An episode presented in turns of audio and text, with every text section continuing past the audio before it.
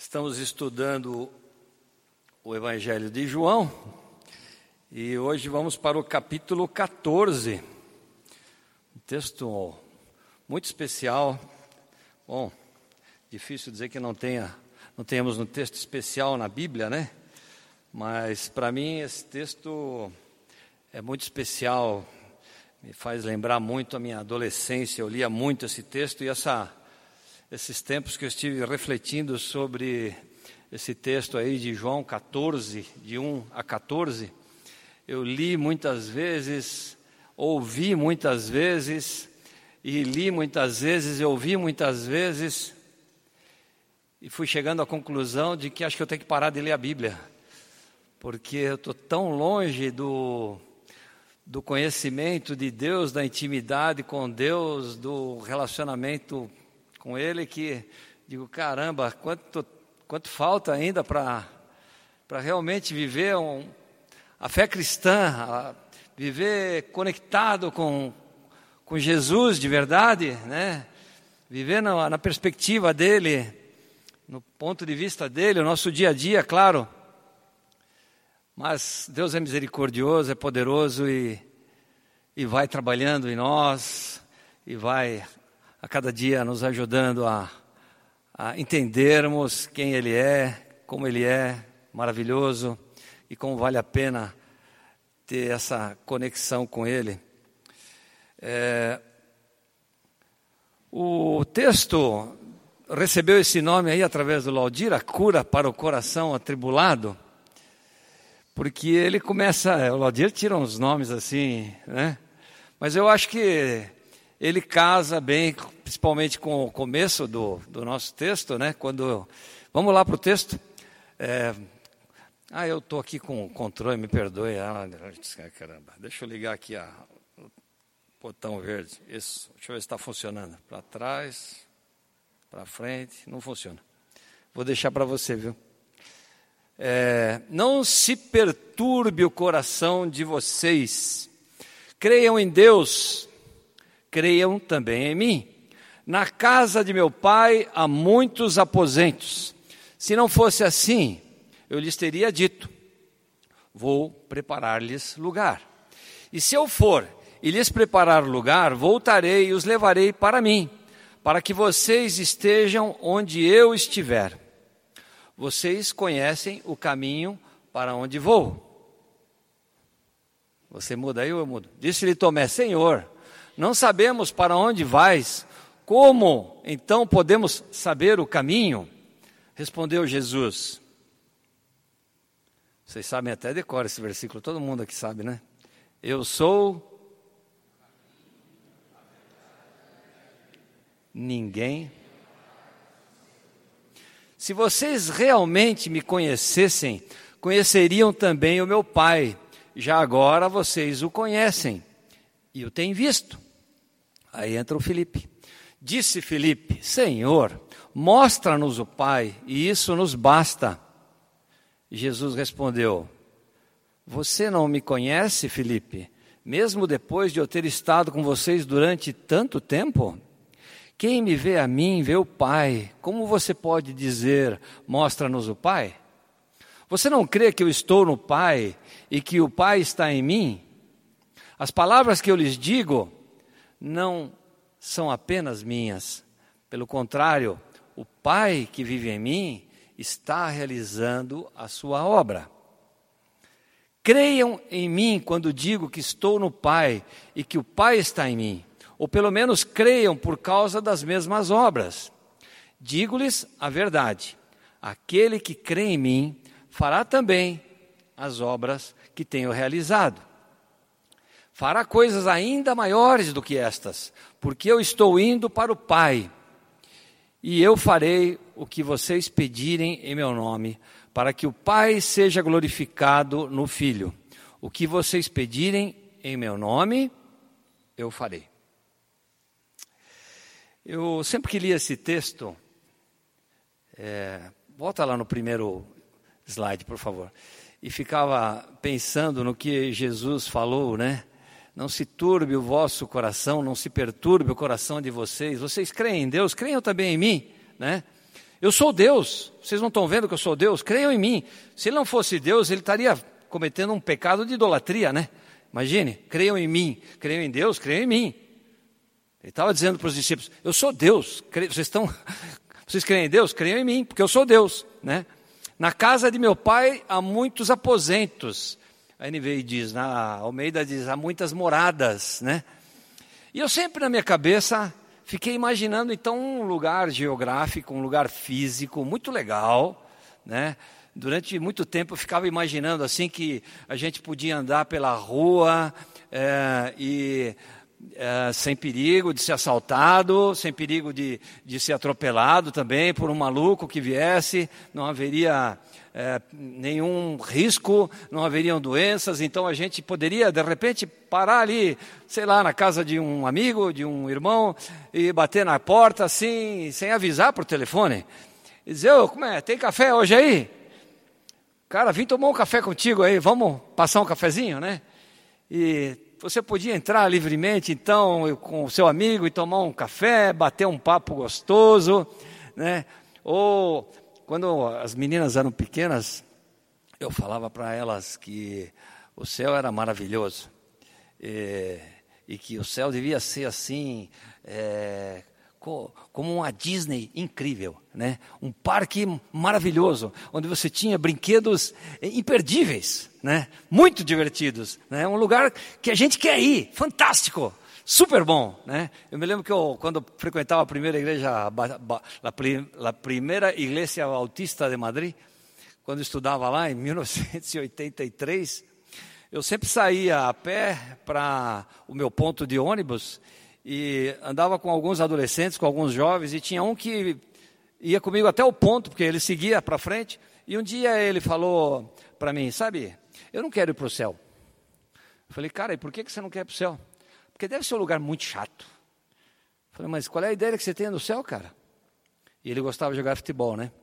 Eu falei, ah, eu acho que o céu deve ser aquele, aquela igreja, assim, aquele culto, com aquele pastor engravatado e aquele coral atrás, e daí é, todo mundo levanta e senta e.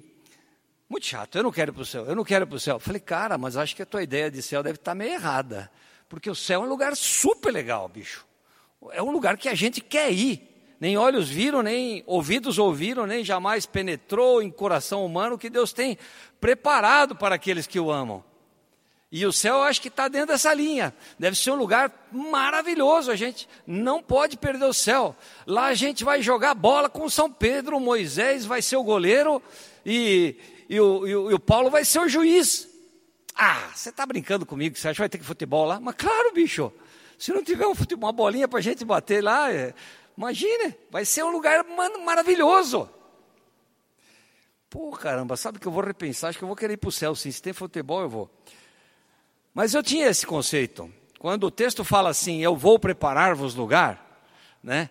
Eu tinha essa ideia de que, bom, então é um lugar físico, um lugar assim todo organizadinho. Hoje eu imagino que deve ter muitos campos de golfe maravilhosos, né? Um, um mais bonito que o outro, né?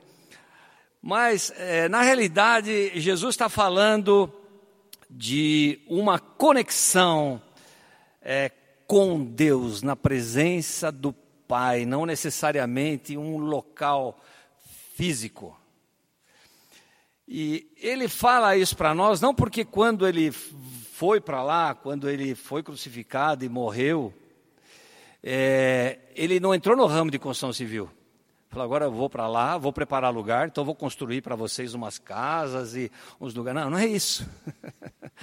ele não entrou no ramo de construção civil ele estava cumprindo a missão que Deus deu para ele, que ele se submeteu a morrer na cruz pelos nossos pecados e ressuscitar. Com isso, ele está abrindo a porta do céu, ele está abrindo o acesso a Deus, está abrindo a entrada para nós irmos à casa do Pai, à presença de Deus e estarmos com Ele. Porque o céu só pode ser maravilhoso não porque tem uma Disney incrível, ou porque tem futebol, ou porque tem casas e não tem ladrões, né? Ou porque, sei lá, não é o lugar que é maravilhoso, é a presença de Deus lá. Só é maravilhoso porque tem a presença do Pai na casa do Pai. E ele abriu esse acesso através do sacrifício dele na cruz, morrendo por nós, pagando o preço, ressuscitando, vencendo a morte. É esse acesso que ele foi preparar, morrendo naquela cruz. Ele abriu para nós as portas da casa do Pai. E eu não sei como é que vocês vivem o dia a dia de vocês, se vocês por acaso têm algum tipo de problema de ansiedade, se existem algumas coisas que deixam vocês preocupados, ansiosos e é, perplexos. Alguma coisa deve ter, né? Os discípulos estavam naquele momento ali com Jesus, passando um momento de perplexidade. Eles tinham, estavam no cenáculo, eles tinham é, participado da Santa Ceia, Jesus tinha feito, tinha feito o lava-pés, tinha ensinado eles a servirem. Jesus é, já tinha dito que ele ia ser traído por um dos doze. Jesus sabia que Pedro iria negá-lo, quando Pedro, lá no capítulo anterior, diz que, né, que não, mas Jesus já, já dava aviso: Pedro, você vai, me, né, você vai pisar na bola, cara. E eles estavam angustiados, eles estavam aflitos, eles não sabiam exatamente o que ia acontecer. Jesus ia ser morto. Eles tinham a esperança de que Jesus, o Messias, fosse libertá-los do jugo, da escravidão dos romanos. E agora ele estava falando em morrer, de se entregar e de que ia para um lugar. E ele fala: Mas eu, vocês sabem o caminho, vocês sabem o caminho. E o Tomé diz: Mas Senhor, a gente não sabe nem para onde o Senhor vai, como é que não vamos saber o caminho? Né? E Jesus diz: Eu sou o caminho, eu sou a verdade, eu sou a vida. Vocês não estão enxergando, vocês não enxergam isso? E parece que os discípulos realmente não enxergavam isso, eles viviam naquela aflição, concentrados naquele momento, naquele período da vida deles. Aliás, nesta vida terrena. Imagine você que essa corda aqui, que vai lá para trás, tá? Imagine que ela dê a volta em toda a igreja, passe lá pela Vila Torres, vá até São Paulo, vá até o Nordeste, depois passe por cima do Oceano Atlântico pela Europa, até a Tailândia, e depois de alguma maneira ela subisse e fosse até a Lua, e depois subisse e fosse até Júpiter, e subisse e fosse infinita, eterna. Imagine que isso fosse uma corda infinita. Faz de conta que isso é uma corda infinita, tá bom? Ok? Isso é uma corda infinita, eterna, ok? Se esta corda infinita, eterna, representasse a nossa vida eterna com o Senhor lá na casa do Pai, esta vida que nós estamos vivendo aqui, em torno de 50, 60, 80 anos, 90 anos, não sei, representaria em relação a essa corda, a esse infinito, só esse pedacinho. Só esse pedacinho aqui. E a gente morre de dor de cabeça por causa desse pedacinho. A nossa perspectiva fica concentrada num pedaço dessa. E parece que tudo acontece aqui. Nosso foco está todo aqui, concentrado nisso. E às vezes, olha, amarrados, nós estamos amarrados, sabe, a preocupações, a dinheiro, a doença, a relacionamento quebrado, a problemas é, financeiros, sei lá, preocupações que nos perturbam. E os discípulos estavam assim, perturbados. Eles não conseguiam enxergar. Eles não conseguiam enxergar que, existia com Jesus uma nova perspectiva. Uma perspectiva escatológica, eterna. Que a vida não é só isso aqui. Que isso é só um pedacinho de nada. E a gente se mata por causa disso aqui. E Jesus está nos prometendo a vida eterna na casa do Pai. E nós vivemos aqui, amarrado nisso, preocupado nisso. Os discípulos estavam preocupados, mas e agora? Se ele morrer, quem que vai nos libertar dos romanos? Como é que vai ficar nossa situação? Eu larguei lá o meu emprego de pescador, agora não, não tenho nem para pescar. Com quem que vai pagar minhas contas, né? e o meu relacionamento com a minha mulher, e com o meu marido, e com os meus filhos, e a doença da minha sogra, e o meu dinheiro no banco, e tudo aqui, concentrado nesse pedacinho. Não conseguia perceber o que Jesus estava fazendo na vida deles. Não conseguiam perceber. E às vezes eu fico, eu fico até meio chateado com os, com os discípulos. Eu digo, mas vou usar um, um, termo aqui que a Martina usava quando era, era adolescente lá com as, com as, minhas filhas. Parece que são tosco. Né? Tem umas atitudes podres. Cadê a Martina? Martina não está aí hoje? Olha lá. Mas os discípulos assim que eram toscos, não enxergavam, não percebiam que a vida não era só aquele dia a dia ali, sabe? Perdiam a cor da alegria, perdiam o, o brilho da vida. Jesus é a vida, ele veio para nos dar vida e vida em abundância. E a gente vive concentrado e preocupado e ansioso e nervoso e fica doente porque a crise econômica, porque a crise política e esses corruptos e a gente se concentra e fica amargurado porque os caras não param de roubar, porque estamos na mão de bandido e estamos sempre concentrados aqui. Mas gente, Jesus é o caminho, é a verdade, é a vida. É nele que nós temos que concentrar, não é aqui. Aqui é só um pedaço. Só um pedacinho de nada. Não representa nada. Nós precisamos ouvir o que o Espírito Santo quer falar. Você tem ouvido o que o Espírito Santo, através da palavra dele, está querendo falar no seu coração, na sua alma? O ano passado eu estive visitando com a Mari um museu, Museu da Música. Museu da Música, fantástico, lá em Phoenix.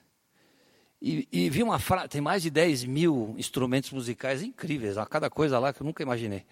Mas eu vi uma frase que, que eu gravei, achei fantástico, diz assim que a, dizia a música é a linguagem da alma. E eu fiquei pensando nisso, né? Não acho que é a linguagem de Deus, mas acho que é uma das linguagens de Deus. Quando a gente canta essas, essas músicas de louvor, de alguma maneira Deus fala com a gente também, nos comunica. Mas o Espírito Santo quer falar com a nossa alma, e muitas vezes a gente está tão concentrado no dia a dia, nos nossos afazeres, nas preocupações, no ganhar o dinheiro, no sustentar a nossa casa, no resolver os problemas de relacionamentos, de, de doenças, de que a gente esquece da perspectiva eterna, da perspectiva da porta que Jesus está nos abrindo, com a morte dele na cruz, com a ressurreição. E a gente vive só, que nem galinha, aqui concentrado, aqui ciscando. E Deus quer que a gente seja como águias, enxergue a vida eterna, enxergue o caminho, a verdade e a vida, que é Ele. Eu vim para que tenham vida e tenham com abundância. João 10, 10. Vida com abundância. E o cotidiano, as responsabilidades, o estresse, as preocupações, têm de alguma maneira, tentado tirar do nosso coração, da nossa alma, a alegria de viver em comunhão com o Senhor, sabendo que nós ganhamos de graça a vida eterna na casa do Pai. Na casa do Pai. Eu queria passar um, uma ilustração, um pequeno vídeo, só para tentar ilustrar um pouquinho aí a nossa. Se puder apagar isso, obrigado.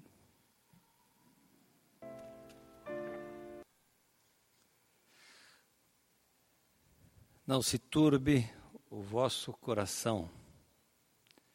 Vocês creem em Deus? Creiam também em mim. Na casa do meu pai há muitas moradas.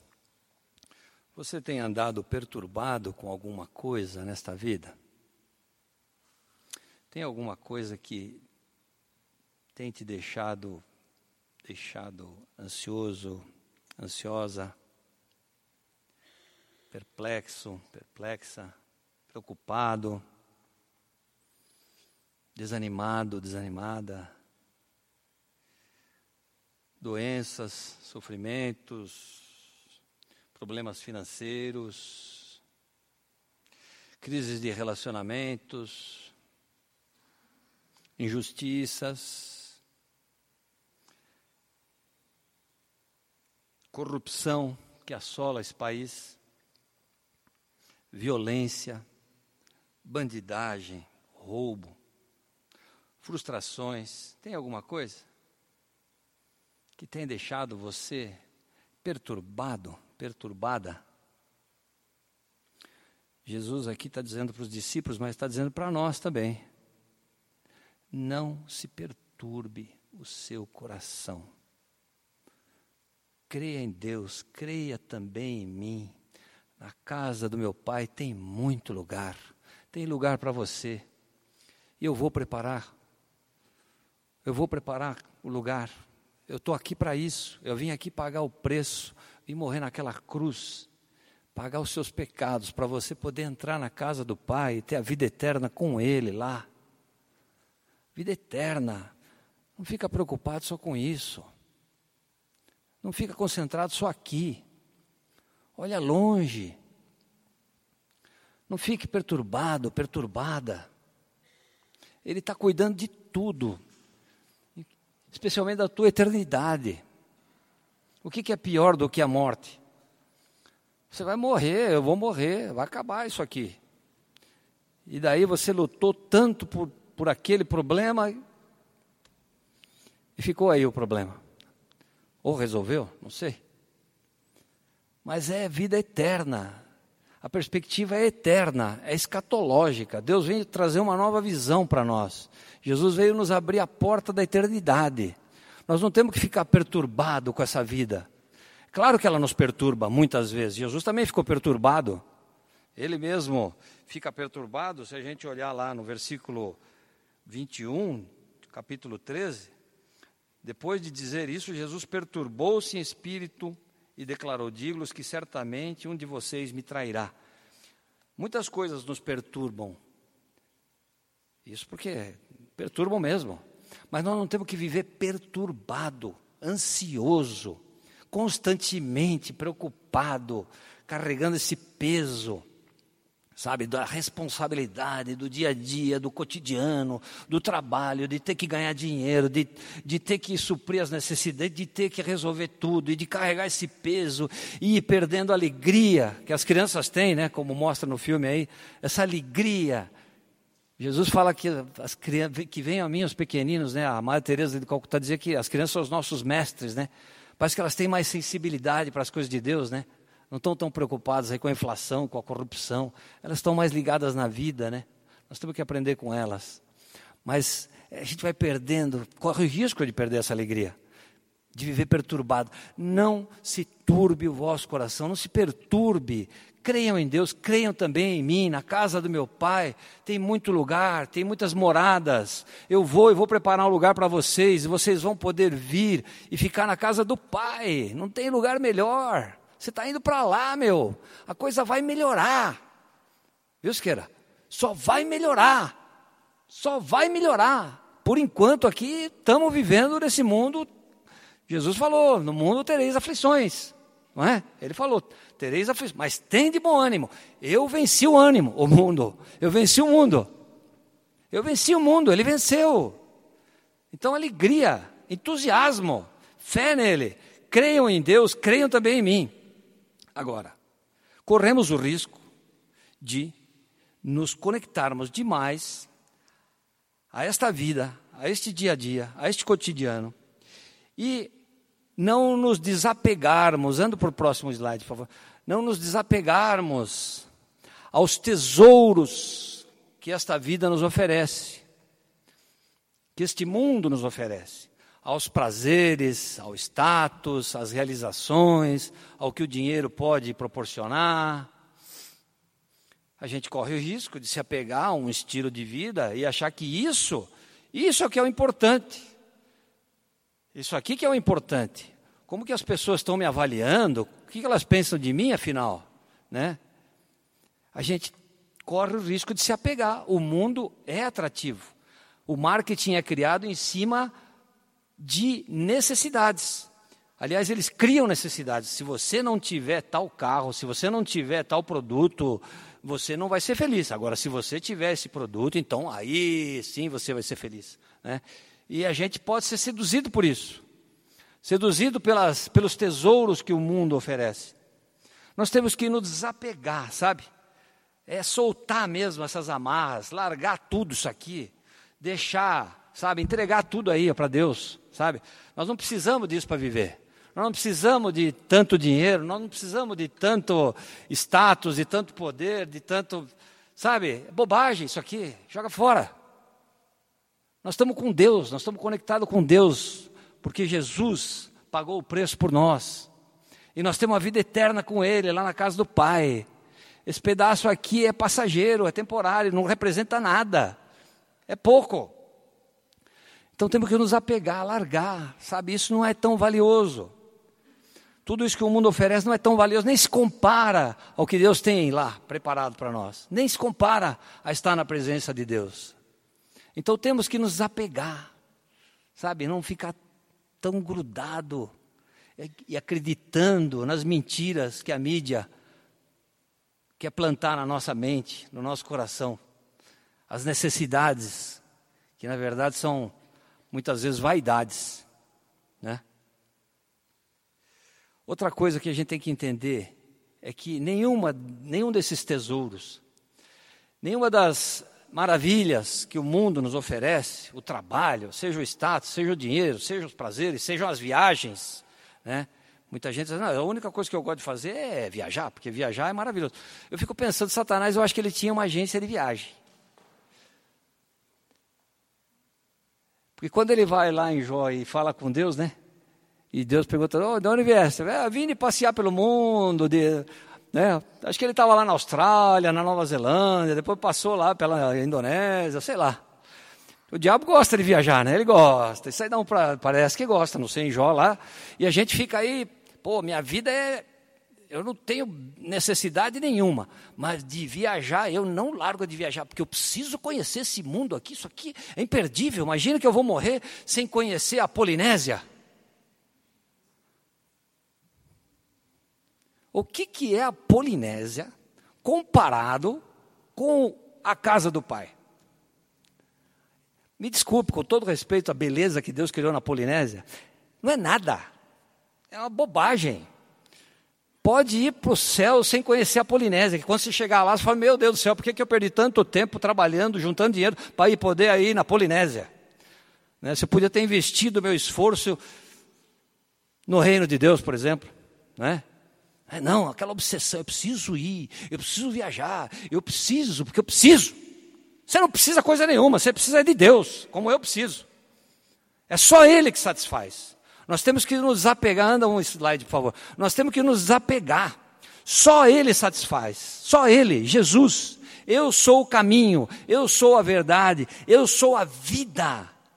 A vida plena em abundância, é Ele não são os tesouros que o mundo nos oferece, nós temos que entender isso.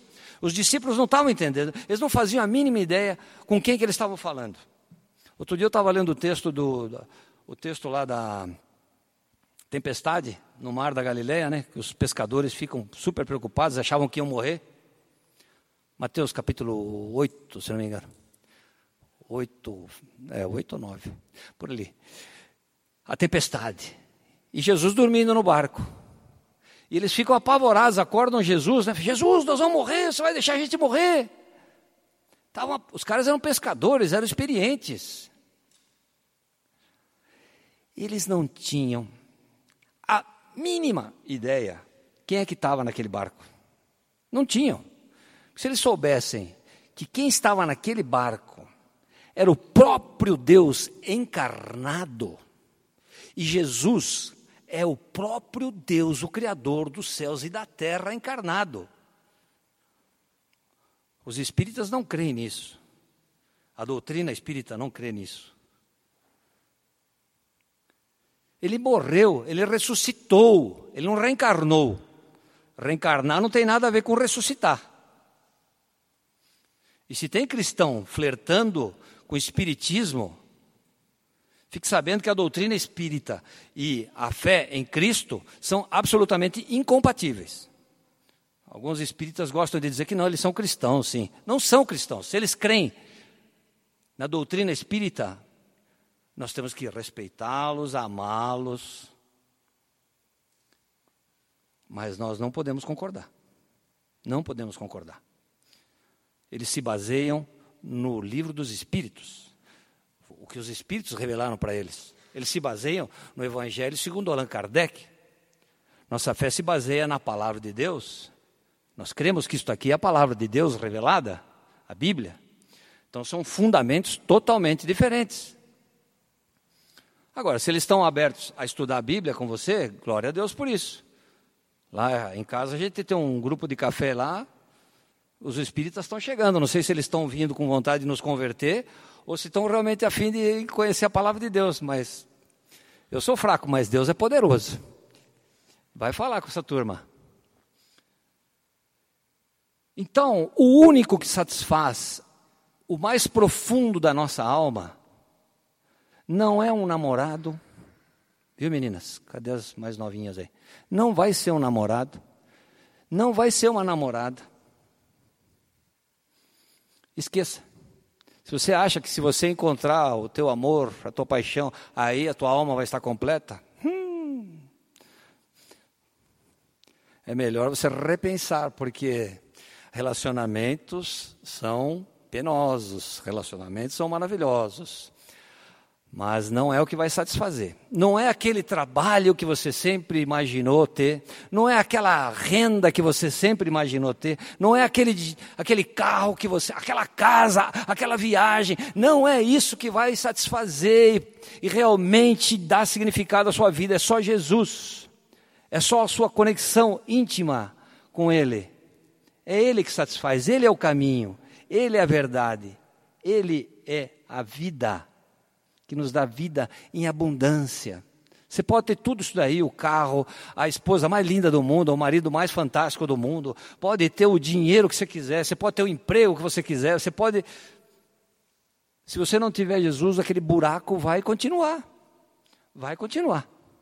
Você vai procurar e preencher, e preencher, preencher, nunca vai preencher, porque o buraco é do tamanho de Deus, não é isso? Então é só Ele que satisfaz. Nós temos que saber com quem que nós estamos nos relacionando? Os discípulos não sabiam. Eles não tinham a mínima ideia que o próprio Deus encarnado estava naquele barco. Que foi o próprio Deus que estava ali, que criou aquele mar, que criou os céus, que criou o universo, que criou as constelações. E que quando acorda, sossegou tudo. E foi isso que eles falam, mas, mas, que, mas quem que é esse? Quem que é esse que até os ventos e o mar lhe obedecem? Eles não sabiam. Eles eram toscos, né, Martim? A gente chama eles de toscos porque a gente também conhece a história do fim para o começo, né? Se a gente tivesse lá, talvez a gente fosse tosco também, né? Agora que a gente sabe realmente quem foi Jesus e mas eles não sabiam. Eles não tinham a mínima ideia. Depois eles descobriram isso, né? Depois caiu a ficha. O próprio Felipe, que diz assim: Senhor, Felipe, mostra-nos o Pai. E Jesus diz, mas Felipe, depois de todo esse tempo, você não está vendo? Eu e o Pai somos um. Eu e o Pai somos um, João 10, é, 30, né? Quem vê a mim vê o Pai. Quem vê a mim vê o Pai, Felipe. Você não está vendo? E vocês farão obras, e obras, se você não crê que eu sou Deus, olha as minhas palavras. Essas palavras não são minhas, são de Deus. Se você não, olhe, creia pelo menos nas obras que eu tenho feito. Você acha que um ser humano normal é capaz de fazer essas obras? De ressuscitar um morto depois do quarto dia, de acalmar a tempestade no mar, de curar leprosos, de expulsar demônios, de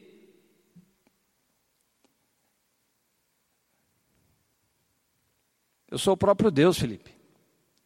E depois eu tive lendo o Felipe.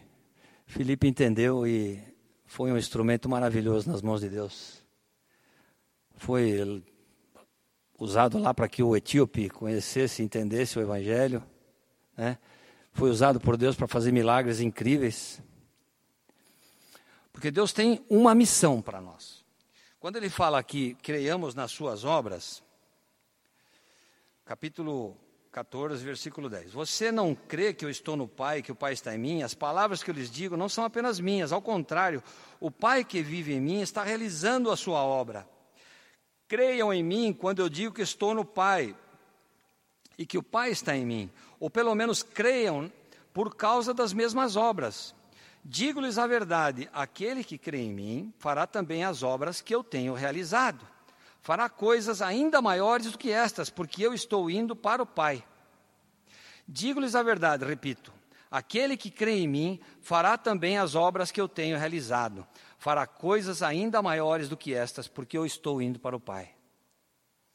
Esse tempo que Deus está nos mantendo aqui, esse pequenino pedaço de tempo, que não significa quase nada em relação à eternidade, é para ser usado para fazer as obras do Pai. Não é para ficar correndo atrás de viagem, de dinheiro, de trabalho, de status, de carro, de casa, de felicidade. Sabe, a obsessão pela felicidade tem tornado as pessoas egoístas. O importante é ser feliz. Eu preciso ser feliz, porque isso que é o mais importante na vida. E o ego o ego está no centro, né? Ele que é o, é o Deus. Quem que é o Deus da tua vida? Esse tempinho que nós temos aqui nessa vida é para fazer as obras do Pai. Milagres também. Se Deus quiser fazer milagres, Ele pode operar milagres. Ore. Se Deus quiser te ouvir, Ele vai curar alguém, lógico. Mas é Ele que faz, hein? Não é você o milagreiro, não. Até se ele quiser ressuscitar um morto, ele pode ressuscitar um morto. Mas ele também quer que você trate bem a sua esposa, seu vizinho. Ele quer que seja, você seja um bom testemunho lá no seu trabalho. Que você viva aquilo que você prega. Que você seja coerente com a sua fé.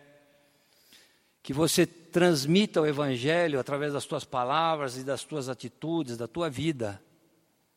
Porque o Senhor quer que muitos o conheçam. Hoje a gente estava estudando Apocalipse lá com o Dimas, né? E tem muita gente que ainda não conhece e que precisa morrer por Jesus.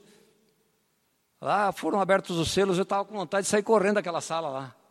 Ficava abrindo o selo e eram uns. A vida com Deus é. Se você quer, quer viver com Deus, quer ser um cristão de verdade, então, gente, é compromisso é entender quem Ele é, é entender quem Ele é, e é se agarrar nele. Fala, Senhor, enquanto eu estou aqui, nessa vida, eu vou viver para te servir. Seja lá na minha empresa, seja lá na faculdade, seja lá na minha casa, onde o Senhor me colocar, eu vou te servir, porque eu estou aqui para fazer as tuas obras. Essa é a nossa missão, fazer as obras do Pai, enquanto nós estamos aqui. Depois, depois nós vamos estar lá na casa do Pai. Mas por enquanto, gente, a nossa missão como igreja é proclamar as boas novas, é servir ao necessitado, ao pobre, é visitar o doente, é ser usado como um instrumento de bênção de Deus para abençoar esse planeta. Ou você está muito preocupado, muito perturbado, muito perturbada? O que, é que tem te perturbado? O que é que tem te deixado ansioso, ansiosa? Será que a tua perspectiva está concentrada só nesse pedacinho aqui? Você está entendendo o que Jesus está nos falando hoje? Não se perturbe. Não se perturbe o teu coração. Você crê em Deus, creia também em mim. Na casa do meu pai tem muito lugar. Tem lugar para você. Vamos lá. Vamos lá. Eu sou o próprio Deus, estou te falando. Eu sou Deus. Crê em mim. Eu vim aqui para abrir essa porta. Tem, é um lugar maravilhoso, é incrível a presença do Pai. É difícil a gente visualizar, às vezes fica muito numa linguagem muito etérea, assim, uma, não é? Mas a presença de Deus realmente na nossa vida faz toda a diferença. Toda a diferença. Eu estava falando com a Maria essa semana.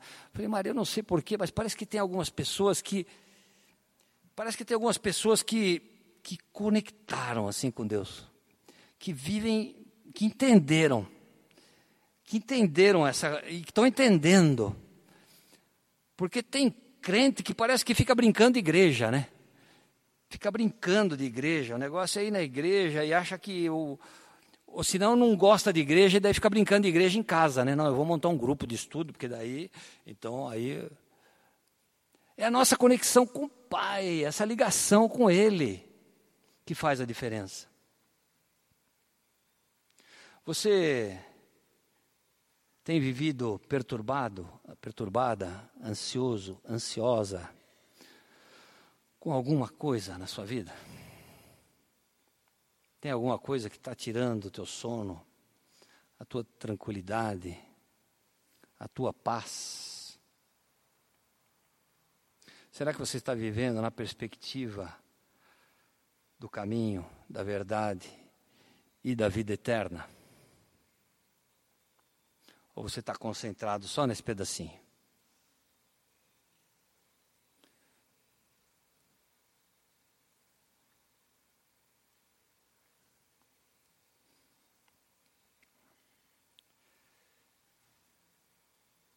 Deus quer nos dar vida e vida em abundância.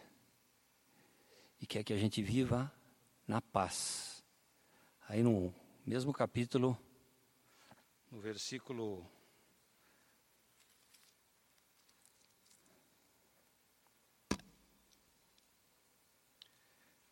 vinte e sete, Jesus diz: Deixo-lhes a paz, a minha paz lhes dou, não a dou como o mundo a dá.